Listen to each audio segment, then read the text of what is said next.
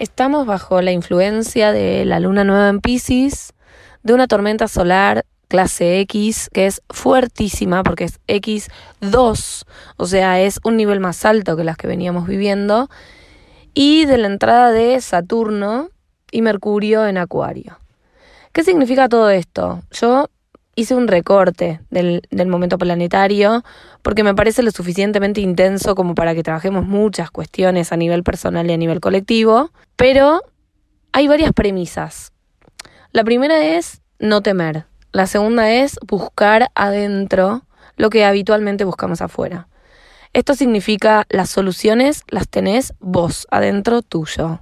Sócrates, cuando implementaba el método que él tenía, el método era la mayéutica. La mayéutica estaba basada en, en el trabajo de su madre, que era partera. Entonces él buscaba lograr dar a luz los conceptos y concepciones que tenían las personas, ayudarlas a dar a luz, en especialmente esas cuestiones que tenían internamente. Esto es una manera de decir que desde la antigüedad, desde Sócrates y mucho antes, lo que se buscaba era que pudiéramos dar a luz aquello que tenemos dentro. Este es un momento para eso. El sol, la luna, la tormenta solar, los planetas donde se están ubicando, nos están invitando a eso. ¿Por qué? Porque, por ejemplo, Saturno y Mercurio en Acuario lo que van a traer en este momento es las verdades, van a empezar a develar verdades que nos fueron ocultas por N razones a todos. Puede ser a nivel individual, pero lo más probable y lo más potente es que sea a nivel colectivo. Entonces van a aparecer situaciones, noticias, develamientos, secretos que dejan de ser secretos, van a empezar a aparecer.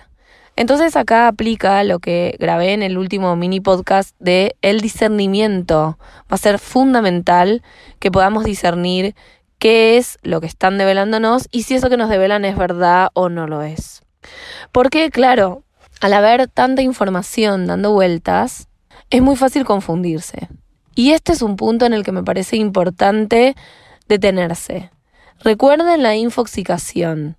Entonces el discernimiento nos va a ayudar como linterna guía, como se ayudan los mineros para poder atravesar la mina y para poder llegar a donde están buscando llegar. En este punto es lo mismo.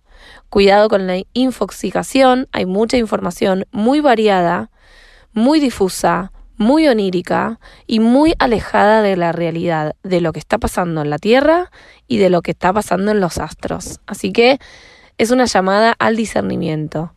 Entonces, varias cuestiones. La primera es no temer.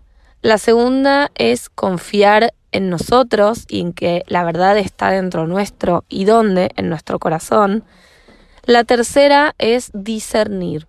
La luna nueva en Pisces nos da un escenario onírico por excelencia, pero al ser luna nueva, al no haber nada de luz de este sol en Pisces, lo que nos permite es sembrar, sembrar intención.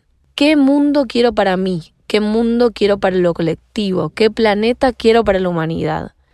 Esas pueden ser algunas preguntas muy intensas, muy abarcativas, muy sin forma, que son parte de este proceso de la luna en Pisces.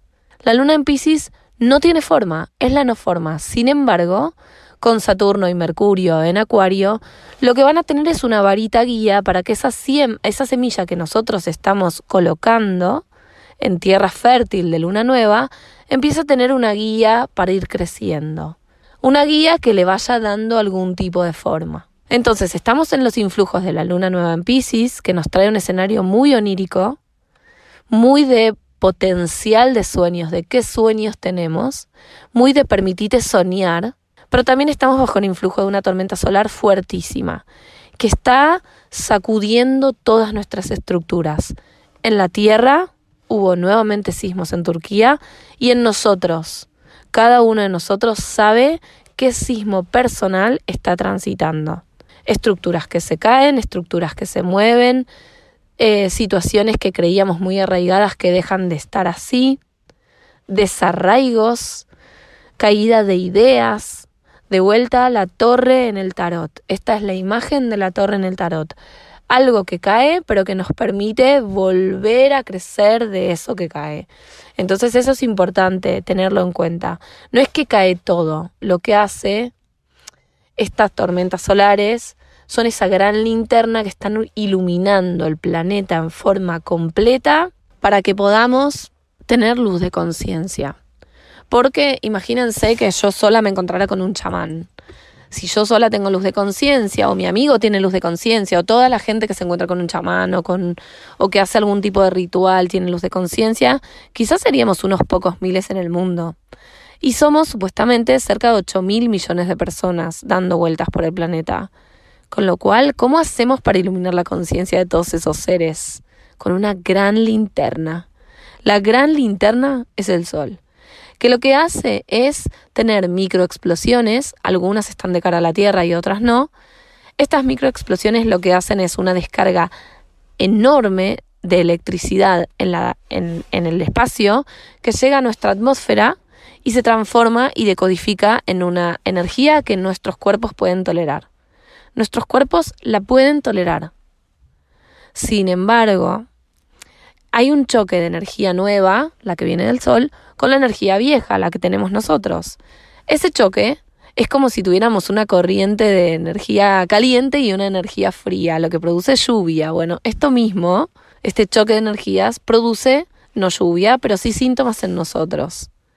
Entonces hay mucha gente que está con mucha sintomatología física, que va desde dolores articulares, dolores en las rodillas, en los pies, en toda la columna vertebral, lumbago, en el, ciático, descargas de energía y de electricidad en el ciático, mucho dolor de cabeza, mareos, síntomas gripales, resfríos que no se van, toses que no se van. Y si ustedes miran así como al sol, es muy probable que en lugares muy abiertos como donde vivo yo o cerca de la montaña, no se vea tan nítido todo y se ve alrededor un halo de plasma. En donde vivo yo se ve el plasma descargándose. Eh, aquí no lo podemos ver, ¿no? No es que mucha gente va a decir, uy, no hay visibilidad. Bueno, la visibilidad es el plasma que está bajando sumado a otras cuestiones que hacen a la polución ambiental. Entonces, esto lo que hace es generar un choque de energía nueva con energía vieja, produce sintomatología física, produce sintomatología emocional muy fuerte y muy variada, porque recuerden que son estructuras que caen sumados a secretos que se develan. Entonces eso puede generar que alguno esté descubriendo cuestiones que venían ocultas en lo personal y también nos va a pasar en lo colectivo. Estas estructuras que se empiezan a tambalear pueden estar haciéndonos traer a la conciencia un montón de situaciones que creíamos superadas o trabajadas o elaboradas y que no estaban tan así. Eso es muy doloroso, genera mucha ansiedad, mucha angustia, sueños muy confusos. Apóyense en sus terapeutas y sanadores. Esto es algo que está sucediendo para que podamos limpiar y trabajar verdaderamente en profundidad memorias propias y ancestrales que siguen enquistadas eh, irradiando energía, energía vieja necesitamos ir pudiendo sintonizar con esta energía nueva y eso va a ser un proceso, un proceso que va a llevar tiempo, pero la intensidad va a ir subiendo, va a ir subiendo con el tiempo, va a ir subiendo en los próximos meses, va a ir subiendo con los eclipses de noviembre. Entonces tenemos que estar preparados. ¿Cómo nos preparamos? Bueno, esto, empezando a transitar estos subidones de energía en paz, con tranquilidad y sabiendo que son momentáneos. Recuerden siempre que cualquier síntoma que se mantiene, que dura en el tiempo, que no se va, que es muy intenso, que genera, por ejemplo, fiebre eh, o dolores que son imposibles de, sostener, requieren sí o sí consulta médica. Porque estos dolores que yo les cuento, estas situaciones que yo les cuento de las tormentas solares, lo que, lo que tienen es que son intermitentes, o sea, no son siempre estables, van variando en el tiempo, varían en frecuencia, en intensidad y no están siempre presentes. Primero. Y segundo, no acarrean fiebre. En su mayoría no acarrean fiebre. Otra cosa que pueden estar sintiendo es como la vivencia de que están en varios planos en simultáneo. Eso es muy confuso. Eh, entonces, frente a esa situación, recibanla con amor, pero anclense a tierra. ¿Cómo se anclan a tierra? descalzos en el pasto, meditando, haciendo algunos saludos al sol de yoga, comiendo em, tubérculos, por ejemplo, o lentejas eh, o legumbres. Eh, aquellos que comen animal pueden comer animal. Anclar a tierra es conectar con la tierra, es hagan alguna actividad que los baje a tierra, que no deje tanto, tan librada la mente al azar, porque la mente, como se están desconfigurando los programas que la rigen y como las estructuras que la sostienen se pueden estar desconfigurando, la mente se va a volver loca y va a intentar agarrarse de cualquier cosa. Generalmente esa cosa que agarra la mente no es un palito para salir del pantano, sino una idea directriz con la que empieza a ser un rulo mental que nos enrosca, vaya uno a saber dónde. Entonces, varias cuestiones. El escenario es intenso, así que habilítense la intensidad. Van a estar probablemente em, sintiendo un montón de cuestiones físicas, emocionales, espirituales traten de anclar a tierra, respirar profundo, hacer eh, saludos al sol, conectar con aquello que aman. Si tienen mascotas, abrácenlas mucho.